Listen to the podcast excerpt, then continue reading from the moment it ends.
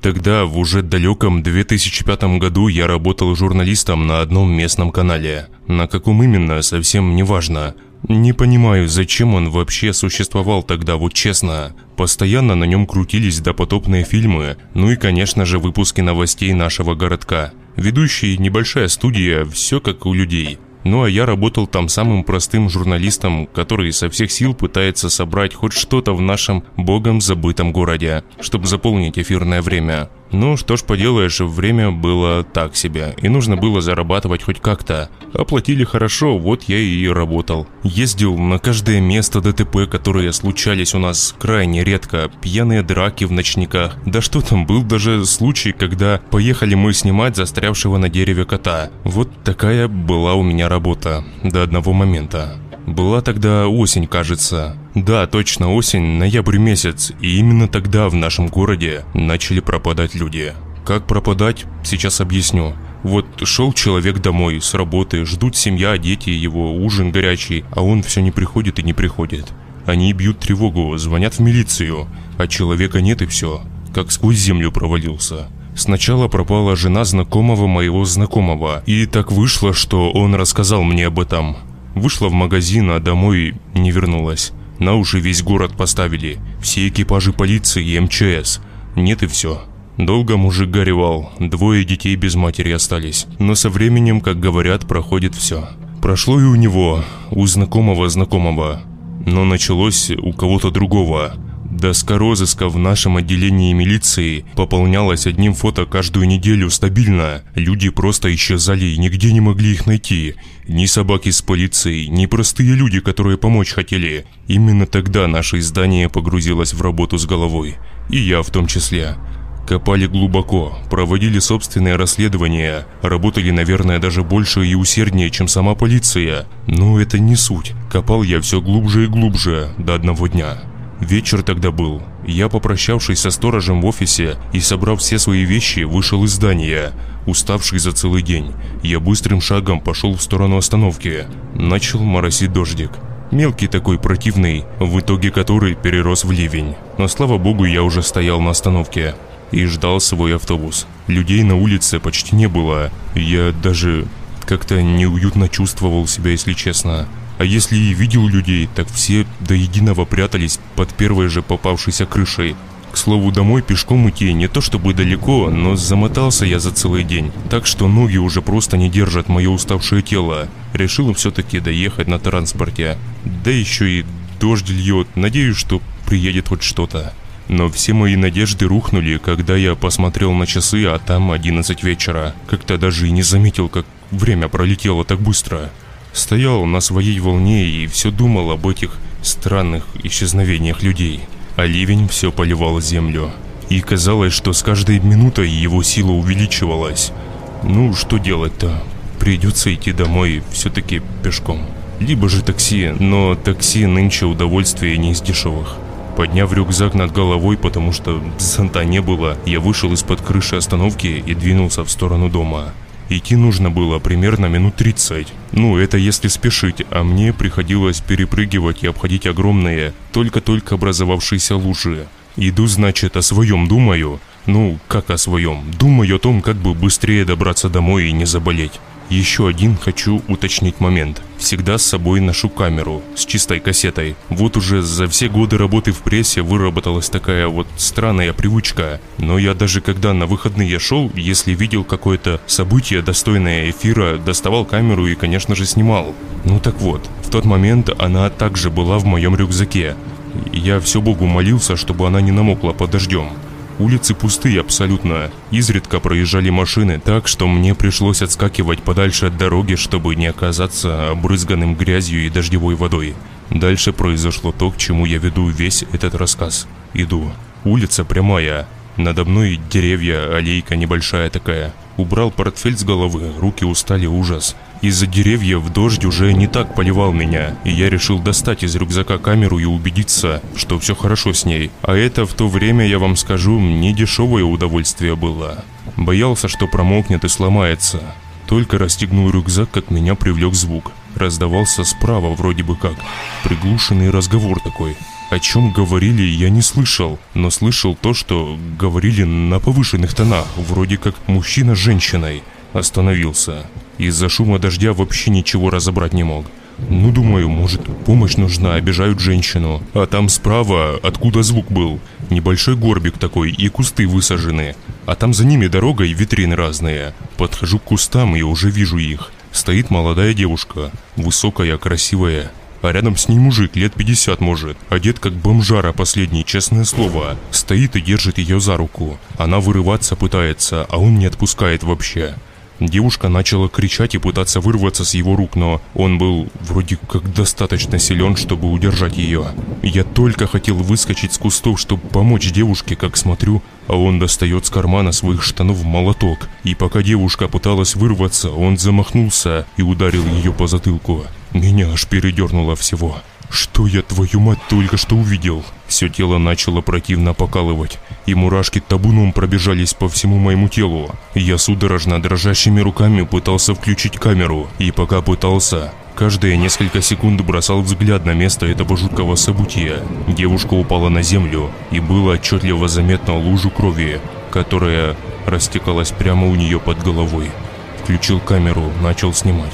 Когда мужик этот берет ее за ногу, и тащит куда-то. Куда именно, я понял чуть позже, немного проследив за ним. Там, между витринами, о которых я сказал чуть ранее, был небольшой переулок. Вот туда, в этот самый переулок он и потащил труп девушки. Ну, я же за ним. Вышел из кустов, прячусь за каждым деревом и столбом, лишь бы не увидел меня. Я не упускал его из виду, а он все не спеша шел и да, сначала девушку по земле волочил, а потом, видимо, силы закончились, и он закинул ее себе на плечи и потащил уже на плечах. Куда же эта сволочь ее несет-то? Может, скрыть хочет преступление? Так кровище же лужа прямо на тротуаре осталась. Хотя дождь справится с этим за считанные минуты. Как раз рядом на дороге находился канализационный слив. Так вот, устремился я за ним. Зашел в переулок. Он меня не видел, благо шум дождя маскировал мои шаги. Ну и для подстраховки я постоянно прятался, первым же подвернувшимся для этого месте. И вот запрятался я так за трансформаторной будкой. Смотрю, а он заходит в какой-то двор и движется в сторону подвала. И вот еще что. Подвал этот был не такой, как обычно в домах у людей, а подвал какого-то вроде как предприятия, что ли. Светится все так, кондиционеры стоят, подъезд на машине есть даже. Как только он подошел туда с трупом девушки, его встретил второй. Такой же здоровый и неухоженный заросший мужлан. Слышу, говорят. Нормально все? Да, нормально. Кровь вытер? Нет, дождь же идет, он все смоет. Следа нет хоть за тобой? Да не было вообще никого на улице. Ну хорошо, пойдем. Они открыли тяжелую скрипящую дверь и спустились в подвал. Что же делать? Полицию вызывать? Так где? Телефона нет ведь. Я обижал этот дом и обомлел. Свое состояние тогда я передать не могу. Все выстроилось у меня в голове в логической цепочке. А увидел я на противоположной стороне этого жилого дома... Господи, Мясной магазин, твою мать, сука. Вот тогда по-настоящему меня охватил страх. Руки начали дрожать так, что даже зажав их между ногами, я не могу смирить дрожь. Это был мясной магазин. Витрина, дверь, вывеска, мясо. Все как положено. Да вот только что это за мясо? Я должен об этом узнать. Раз уже не потянули туда труп девушки. А может, не труп? А вдруг живая? Стоял я, гонял эти мысли у себя в голове держа в руках включенную камеру и пялясь на вход в магазин. В полнейшем ступоре просто слов не было, как внезапно в магазине загорается свет. Вот именно в эту секунду мне стало по-настоящему страшно, и я сто раз пожалел, что начал следить за этим всем. В уже освещенном помещении нарисовалось тело. Человек это был мужчина, только не был похож вообще на тех, кого я видел до этого. Я слышу изнутри крик. «Лови его! Он что-то видел!» Голос был громким и противным, и уже тех два здоровенных лба выбежали за мной. Я бросился бежать. Бежал так, как в жизни никогда не бегал. Выронил камеру из рук чертовой матери, еще там перед магазином этим. Бегу, что есть силы, а они-то не отстают, слышу шаги сзади метрах в десяти они бежали. Бегу и в один миг понимаю, что спотыкаюсь. А бордюр. Падаю, боль в руках. Пытаюсь подняться на ноги, но времени было катастрофически мало. Только привстал, как получаю сильнейший удар в лицо и понимаю, что меня берут под руки и тянут в неизвестном направлении. Вижу уже знакомый мне подвал. Затем еще один удар и больше я ничего не видел. Сколько времени прошло, я не знаю, но очнулся я, как бы это сказать, в огромном холодильнике. Или нет, это скорее была огромная морозильная камера. Было жутко холодно. Все тело и одежда покрыли синьем. И только когда я немного собрал в кучу свою голову, я понял, что происходит и где я нахожусь. Я повернул голову и увидел висящие на огромных крюках человеческие тела. Подцепленные они были за ребра. Парни, девушки, дети. Всего было семь человек. Меня чуть не стошнило там же. Руки и ноги мои были крепко связаны. Пытался я освободиться от пут, но ничего не выходило. И да, среди этих трупов, благодаря свету тусклой лампочки, в дальнем углу я узнал ту девчонку, которую на моих глазах молотком ударили по голове. Почему меня не подвесили вместе с ними, я не понимаю. Может на меня были какие-то другие планы. Теперь ведь понятно стало, куда все-таки пропадали люди. Только не все висели на крюках. Видимо, те, кого не хватает, уже лежат на прилавках магазина. Господи, какая жуть. И люди покупают это. Покупают, готовят, кормят свои семьи. Какой ужас. Лежал я на холодном, как лед полу, и все думал об этом всем, пока в один жуткий момент я не услышал говора за массивной металлической дверью и приближающиеся шаги. Я быстренько притворился мертвым, скажем так, ну или без сознания. Дверь противно заскрипела, и морозильную камеру озарил свет мощной лампы, там, за дверью. Вон лежит гад, забирай его. Подходит ко мне кто-то, кто не знаю, не видел, видимо один из тех, кто меня поймал, закидывает меня на плечо и выносит из холодильника. Пока он тащил меня, я примерно понимал, что сейчас со мной не будет ничего хорошего. «Клади сюда», уже сзади меня послышался хриплый противный голос, и когда он бросил меня на стул, я сильно ударился головой и невольно взвизгнул. «О, так он живой еще!» Я открыл глаза. «Вы кто такие? Отпустите меня! Я же ничего не сделал! Я просто проходил мимо!»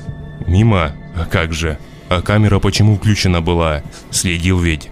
Сказал один из них. Судя по всему, он был старшим среди этих всех маньяков. Повернулся к тому, который девушку убил. «А ты куда смотришь, идиот?» Схватил его за потрепанную куртку и сквозь зубы начал бормотать. «Ты понимаешь, что из-за тебя все наше дело могли замести, а нас упрятать в места не столь отдаленные, паскуда ты гребаная!» «Я все понял, я понял, отпусти, пожалуйста, больше не повторится такого, клянусь!» Он отпустил его и вернулся ко мне. «Ты же понимаешь, что после увиденного мы не отпустим тебя?» «Я клянусь вам, я буду молчать, я никому ни слова не скажу!» «Слушай, вот что ты лепишь? Ты ведь журналюга. Такие не умеют молчать. Скажу тебе одно, он ходил вокруг стола и говорил вот все эти ужасы, от которых мне просто хотелось убежать куда подальше и забыть это все как страшный сон, но я не мог. Сегодня разобрали почти все. Бабушки с такими довольными лицами гребли дешевое мясо. Забавное зрелище. Поэтому, наверное, на витрину уйдешь. Хозяин будет рад. Хозяин? Еще кто-то есть, что ли? Подумал я про себя и через пару секунд скрипнула дверь подвала. А вот и он, кстати. В помещение зашел вполне нормально одетый мужчина, ухоженный, опрятный. «Привет, ну что у вас сегодня?» Грубым голосом проговорил он. «Вот, следил за нами». «Следил? Хорошо поймали хоть?» «Да, поймали», Тихонько проговаривал третий. Такое чувство было, что он даун какой-то. Хорошо, с этим сами знаете, что делать. Котлет, кстати, налепите с него. Мне со столовой звонили, 70 штук заказали. Хорошо, все сделаем в лучшем виде. Вы представляете, я лежал и слушал все это. То, что с меня собираются котлет налепить, сука. Пот выступил на лбу. Я был крепко связан, и помощи ждать было просто неоткуда. «Стойте!» — крикнул я. «У меня... у меня есть деньги, я могу заплатить!» Хозяин повернулся. Мне не нужны твои деньги. Мне нужно людям сделать заказ, который мне уж побольше принесет. Так что вот такие дела. Что у нас по выручке сегодня, кстати? Лучше, чем вчера, заулыбался один из них. Это хорошо. Я заберу и поеду тогда. Хорошо, как скажете.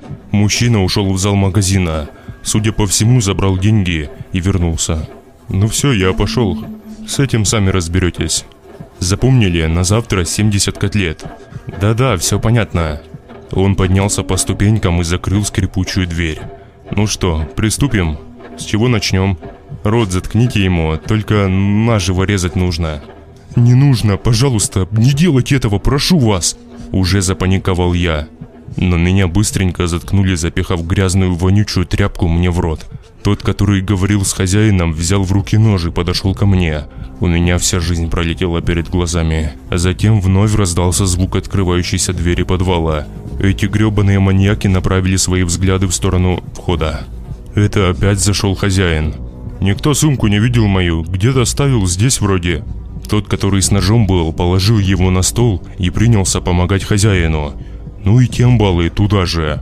Это шанс, подумал я, пытаясь дотянуться связанными руками до ножа. И у меня это получилось. Он был острым, как бритва. Именно благодаря невнимательности этих маньяков я разрезал веревку на руке. Лежу не шевелюсь. Черт, их трое. Напади на кого-то одного, остальные двое тут же меня завалят. Что же делать, черт? Они возвращаются. Буду действовать по ситуации. Хозяин нашел сумку и вышел. Они подошли ко мне. «Где нож?» Тут же оставлял на столе. «Мы не знаем. Может, не тут? Принесите другой. Быстрее только». «Хорошо». Двое ушли в другую комнату. Вот это точно шанс. Все будет быстро, не переживай. Мучиться не будешь. «Это кто еще мучиться не будет, сука?» Привстал я и взмахнул ножом прямо ему по горлу. Кровь брызнула мне на лицо. Он же упал на пол, захлебываясь и держась за горло. Я быстро разрезал веревки на ногах, схватил сумку, камеру и быстро побежал в сторону выхода. Благо он открывался изнутри, но я совсем забыл про тех двоих, которые, увидев мертвым своего коллегу, бросились за мной. Я же успел выбраться на улицу и захлопнуть дверь прямо перед ними же. Держал с последних сил. И когда натиск на дверь уменьшился, я понял, что они решили, скорее всего, бежать через главный вход в магазин. Они очень предсказуемы. Так это и оказалось. Я понимал, что они просто так меня не отпустят, поэтому я вернулся в подвал. Их там уже не было. Камера все еще включалась, и я запечатлил все, что тут творится, мать его. Но главное было то, что они все-таки поперлись через магазин на улицу. Я же за ними. Ну и так оказалось, что я вышел на них уже за углом дома, и они не видели меня. Стояли ко мне спинами. Было у меня несколько секунд, чтобы это все закончить. Подошел ближе, я со всей силы ударил одному ножом прямо в спину. Другой не успел среагировать, как я вмиг вытащил нож с первого и вставил второму его прямиком в сердце. Тела сложились на земле. Я в панике начал искать телефон, чтобы вызвать полицию. Забежал в жилой дом. Думал, может у кого-нибудь удастся позвонить. Но нет. Половина жителей двери не открывала, а другая половина то не пускала меня, то говорила, что телефона нет. Оббежал так пару подъездов точно, и ничего не добившись, решил идти домой. На следующий же день ко мне заехал главный редактор и велел мне быстро ехать на то место, откуда не так давно я еле убежал. Я сказал, что мне плохо, я заболел и сегодня на работу я не выйду. Это только потом я уже сказал ему, что я там был и показал весь материал, снятый мною, и полиции, и прессе. Но на этом все не закончилось. Прошло около недели с тех ужасных событий, я уже потихоньку отходить начал, как в один прекрасный вечер возвращался домой в отличном настроении с работы и у себя перед входной дверью увидел человеческую ногу, отрубленную по колено. По татуировке на ней я узнал главного редактора нашего канала. Это был знак мне. Я уверен, это хозяин той проклятой лавки, и он решил отомстить за подчиненных. Я уже несколько дней сижу дома, никуда не выхожу. Благо продукты еще есть в холодильнике, я экономлю. Лишь напрягает запах с мусорного ведра. Сильно воняет на кухне. Но я терплю, лишь бы не выходить на улицу. Многие спросят, почему же милицию не вызвал. Так звонил же, вызывал. Да вот только тот тип, он уже третий день стоит у меня под окнами. Во дворе, прямо среди детской площадки. Он убегает, как только полицейская машина заезжает во двор. Но когда я нашел ногу у себя под дверью, я тогда просто чуть было не рухнул прямо на лестничной площадке. Эта нога и тот человек, стоящий во дворе, чем-то связаны. Я чувствовал это. Я вызывал милицию тогда, в тот вечер, когда ногу нашел. Долгая возня была. Спрашивали меня про тот магазин, но я молчал. Я понимал, что за троих человек мне дадут очень много лет. В общем, про то, что я грохнул продавцов этого самого магазина, я ни слова не сказал. По новостям передавали, что мясную лавку прикрыли, но внутри никого не нашли. Живых я имею в виду. Хозяина этого кошмара не было. Он занимался, судя по отрезанной ноге у меня под дверью, совсем иными делами. Но под окнами у меня стоял не он. Я того отлично запомнил, да и судя по его разговору тогда и вполне интеллигентному внешнему виду, вряд ли бы он стоял и караулил меня. На него еще кто-то работает. Под окнами у меня стоял самый настоящий бомжара. У меня бинокль был, покупал давно себе, до сих пор не могу понять зачем, но вот сейчас он мне очень даже пригодился. Смотрю в бинокль так, незаметно из-за занавески, а там, ну на самом деле, бомжара стоит. Стоит неподвижно вообще. Рожа вся перекошенная, зубы кривые и длинные. Они вылазили за губу и торчали, как у зайца. А тогда же дождь лил каждый день, и на этой площадке образовалась огромная лужа. И именно посреди этой лужи он стоял, этот бомжара. Хоть бы на берег вышел, что ли, подумал я, пялясь в бинокль. Ну, стоит себе и стоит. Это в первый день, подумал я. Стоял он так до вечера. Ночью выходил на балкон, уже не было его примерно в пол первого ночи где-то это было. Утром же на второй день стоял вновь, как и вчера. И стоит главное, смотрит прямо в мою сторону. Вчера я так особо внимания на это не обратил, а вот сегодня мне даже стрёмно стало. Смотрел в бинокль и такое чувство, что он видел меня через линзы. Пробирался прямо мне в мозг. Я сразу понял, что это за мной. Всех жильцов нашего дома я примерно знаю в лицо, да и никакой дурак бы собаку с дома не выпустил в такую погоду, не то чтобы самому во двор выйти и в луже по щиколотку стоять. Второй день он также простоял, не шевелясь. Хотя, может, и шевелился, я не знаю, не наблюдал же я за ним целый день. Хотя с головы у меня он не вылазил вообще. На третий же день он начал двигаться. Утром я сделал себе чаю и просто стоял и смотрел в окно, делая маленькие глоточки. Когда смотрю, опять он пришел – да вот только теперь он шел не в сторону детской площадки, где предыдущие дни стоял, а именно к самому дому. Шел медленно, как будто прогуливался, махал руками и все это время вообще не отводил взгляд от моего окна. Во мне поселилась тревога. Точнее, она и жила во мне все эти три дня. Но сейчас было иначе. Я бросился к телефону, дабы милицию вызвать. «Алло, милиция?» «Да здравствуйте, что случилось?» «У меня под домом...» Я прервался на секунду и вновь выглянул в окно. Его не было видно теперь. Лишь послышался грохот от нашей подъездной двери. «Он зашел в него», – проговорил я вслух. «Кто зашел?» – послышался голос трубки. «Ко мне в подъезд зашел непонятный тип. Он уже три дня во дворе следит за мной. Я вам уже раз десятый звонил. Как только машина приезжает, он убегает сразу». «Скажите ваш адрес».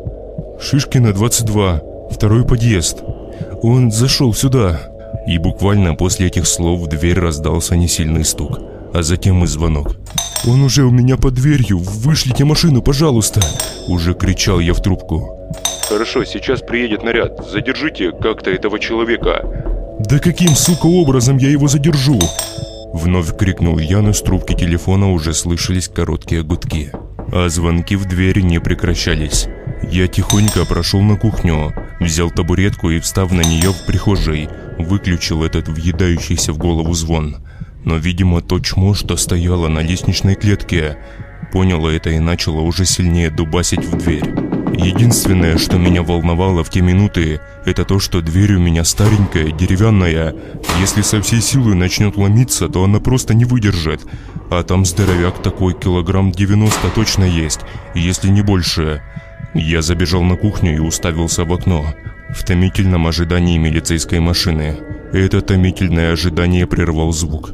Сильный прям удар во входную дверь. Я побежал в прихожую, бросил взгляд на дверь и меня начало трясти. Трясти от того, что в двери торчало лезвие, судя по всему, топора, но за дверью никого не было. Топор никто не пытался вытянуть, да и в подъезде была тишина. Я трясущимися руками открыл дверь и вышел в подъезд. В двери торчал, да, небольшой старый топорик. Его лезвие наполовину было вогнано в мою дверь. Рукоять его была обмотана какими-то старыми тряпками, и тряпки эти были все в красных пятнах. В данной ситуации совсем несложно догадаться, что это за красные пятна. Внезапно я услышал хлопок подъездной двери и быстрые приближающиеся шаги. Это были милицейские. Увидев вогнанный в дверь топор, они не стали задавать лишних вопросов, а лишь представились и предложили пройти ко мне. «Что здесь произошло?» – задал мне вопрос один из милицейских.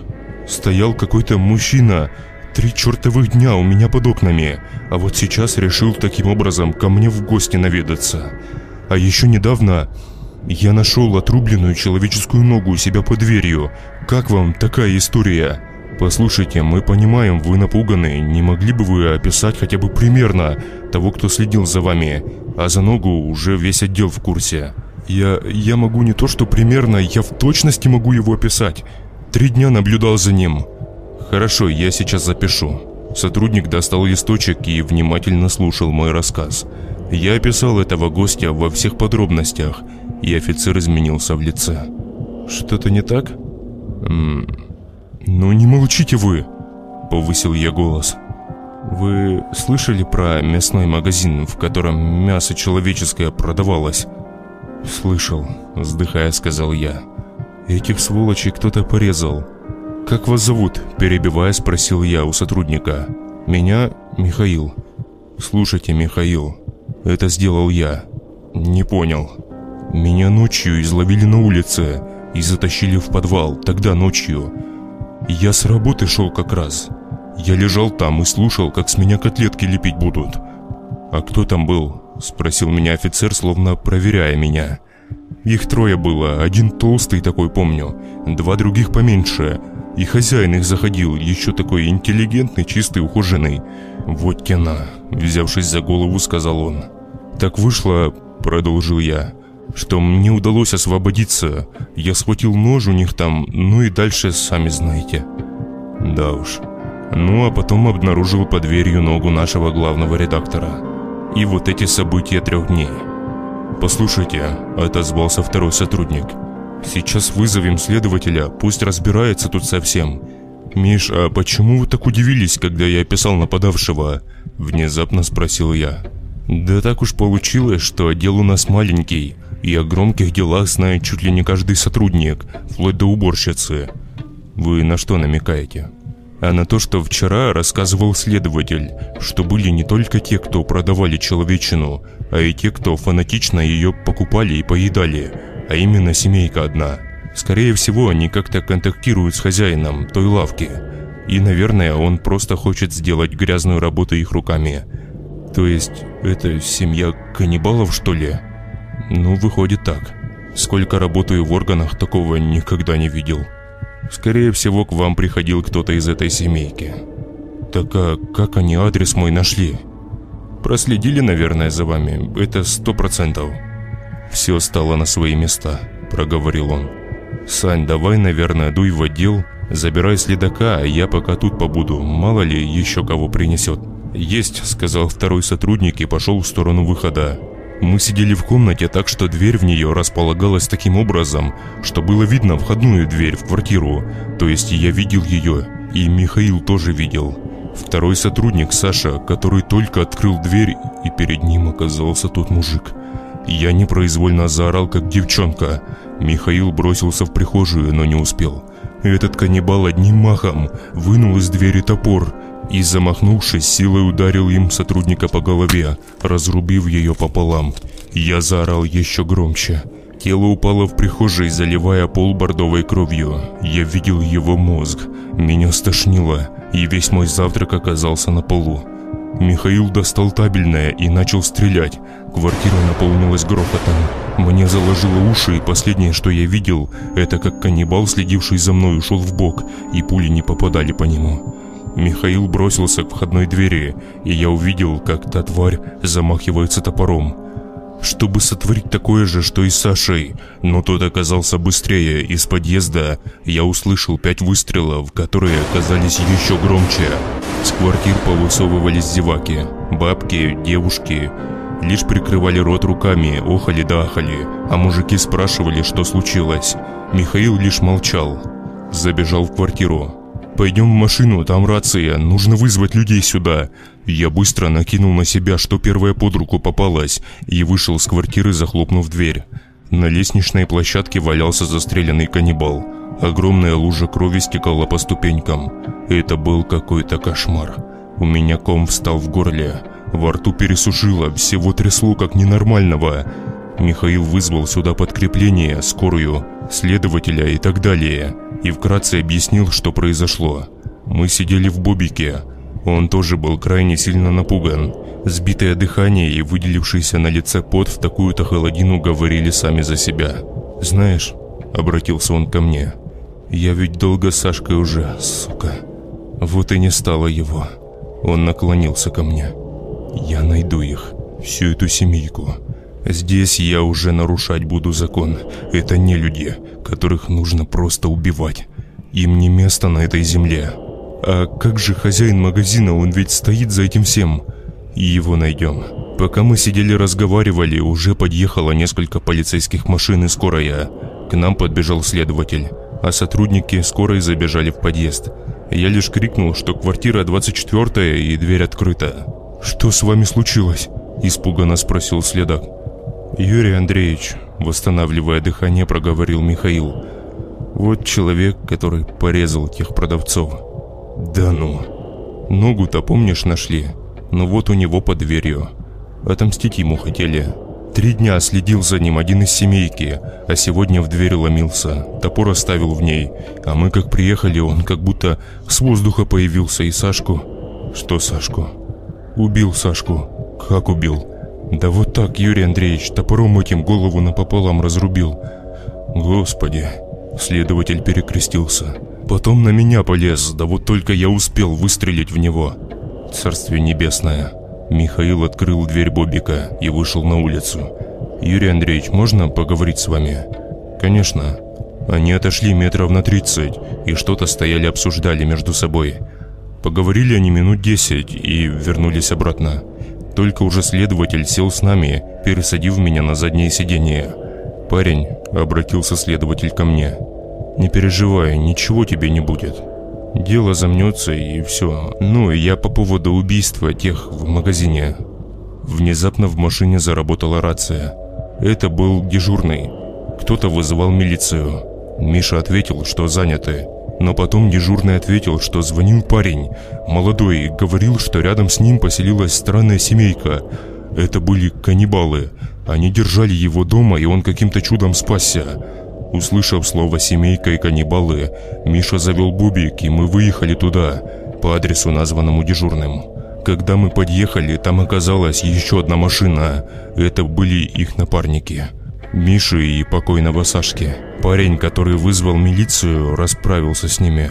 Он был в полнейшем шоке.